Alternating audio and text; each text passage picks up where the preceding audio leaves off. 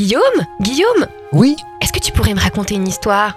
D'accord, mais pas n'importe quelle histoire. Je vais te raconter les animaux. Imagine-toi découvrir la savane. Devant toi, un animal aussi grand qu'un plongeoir de 5 mètres. Découvrons, si tu le permets, la girafe. La girafe est tellement grande avec son long cou. Mais comment fait le sang pour arriver jusqu'au cerveau? En effet, la girafe a un long cou, environ 2 mètres de long. Pour réussir à faire circuler son sang correctement, elle possède un système sanguin unique. Tout d'abord, elle possède un cœur énorme, 11 kilos, soit 5 fois plus gros que le nôtre. Quand la girafe baisse la tête pour boire généralement, son cerveau fait une chute de 4 à 5 mètres. Mais elle n'a pas la tête qui tourne. Pour permettre au cerveau de ne pas être noyé dans le sang, elle possède un système de vaisseaux sanguins capable de dériver et de ralentir le sang. Seule la quantité suffisante arrive à passer. Une petite anecdote. La girafe possède le même nombre de cervicales que nous, soit 7 exactement. Elles sont juste un petit peu plus grosses que les nôtres, bien évidemment. Est-ce que la girafe se couche pour donner naissance? La girafe ne se couche pratiquement jamais. Il est très rare également de la voir boire. Elle met beaucoup de temps pour se relever. Ainsi, elle reste debout pour pouvoir fuir ou se défendre contre les lions et autres prédateurs. Et la naissance n'échappe pas à cette règle.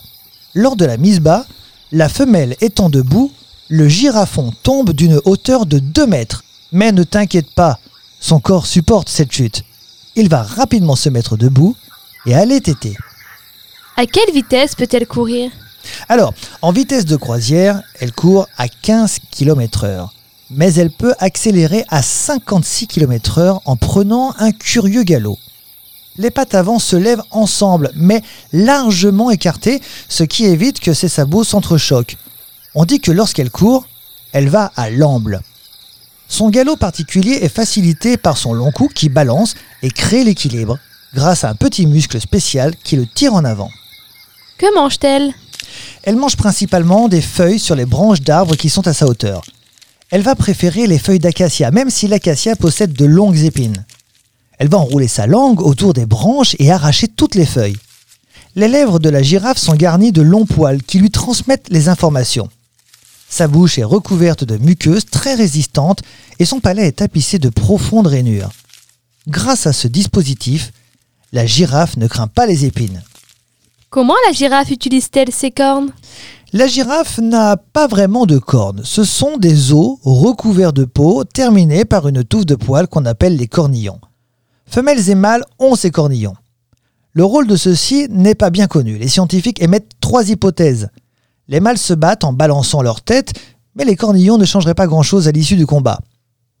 Une seconde est qu'en broutant les feuilles des arbres les plus élevés, la girafe déposerait son odeur. Enfin, la troisième est que chaque individu a des cornillons différents, ce qui permettrait aux girafes de se reconnaître au loin. Ce podcast vous a été proposé par Radio Pitchoun et compté par Clara Moreno et Guillaume Covini. Merci pour votre écoute. On vous dit à bientôt pour de prochaines histoires.